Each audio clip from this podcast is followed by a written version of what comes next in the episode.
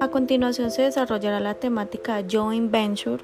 a cargo de Andrea Estefanía Ángel Duque, que va dirigido a la asociación de empresas que se unen para ejecutar una nueva actividad económica.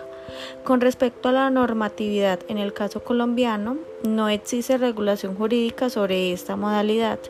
pero se encuentra una similar, conocida como el Consorcio de Minas, regulado por el Decreto 2655 de 1968 y la Ley 1128 del 2007.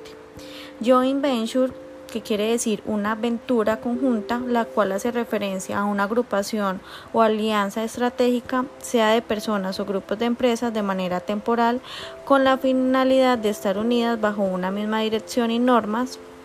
que quiere decir un encuentro afín de incorporarse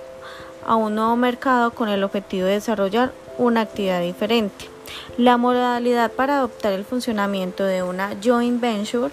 es a través de un contrato que se realiza por un acuerdo entre dos o más socios para contribuir con recursos a un negocio común. Estos recursos pueden ser materia prima, capital, tecnología, conocimiento de mercado o actividad económica, canales de distribución, personal y o productos.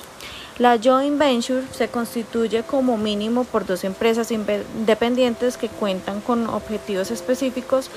para fundar una empresa conjunta y para ejecutar una actividad económica. Y se debe tener en cuenta, primero, incluir en el contrato la descripción detallada de cada una de las empresas participantes. Dos, incluir la actividad económica o comercial que se va a desarrollar. La ventaja de este contrato es que existe un menor riesgo de abandono del proyecto por los objetivos y beneficios comunes y mejora el acceso a la financiación ya que los riesgos a repartirse se reduce pero la solvencia económica aumenta. En conclusión,